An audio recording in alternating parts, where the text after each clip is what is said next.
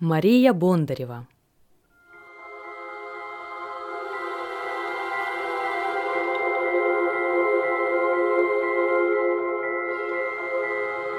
Не бойтесь монстров, что грозят из-под кровати, ведь там едва хватает места для горшка. Ни полифем туда не втиснется, ни вата. Ну, может, карлик, что от пола два вершка. Теперь представьте, угодив в ночную вазу, он испугался, будто плюхнулся в бадью. Каков затейник? Нет уж, монстра видно сразу. А это гнусь. За палец цапнет и адью. В почете ужас, а не детские страшилки. Большая хтонь еще осталась. тьфу тьфу тьфу Пугать так, чтобы ходуном пошли поджилки.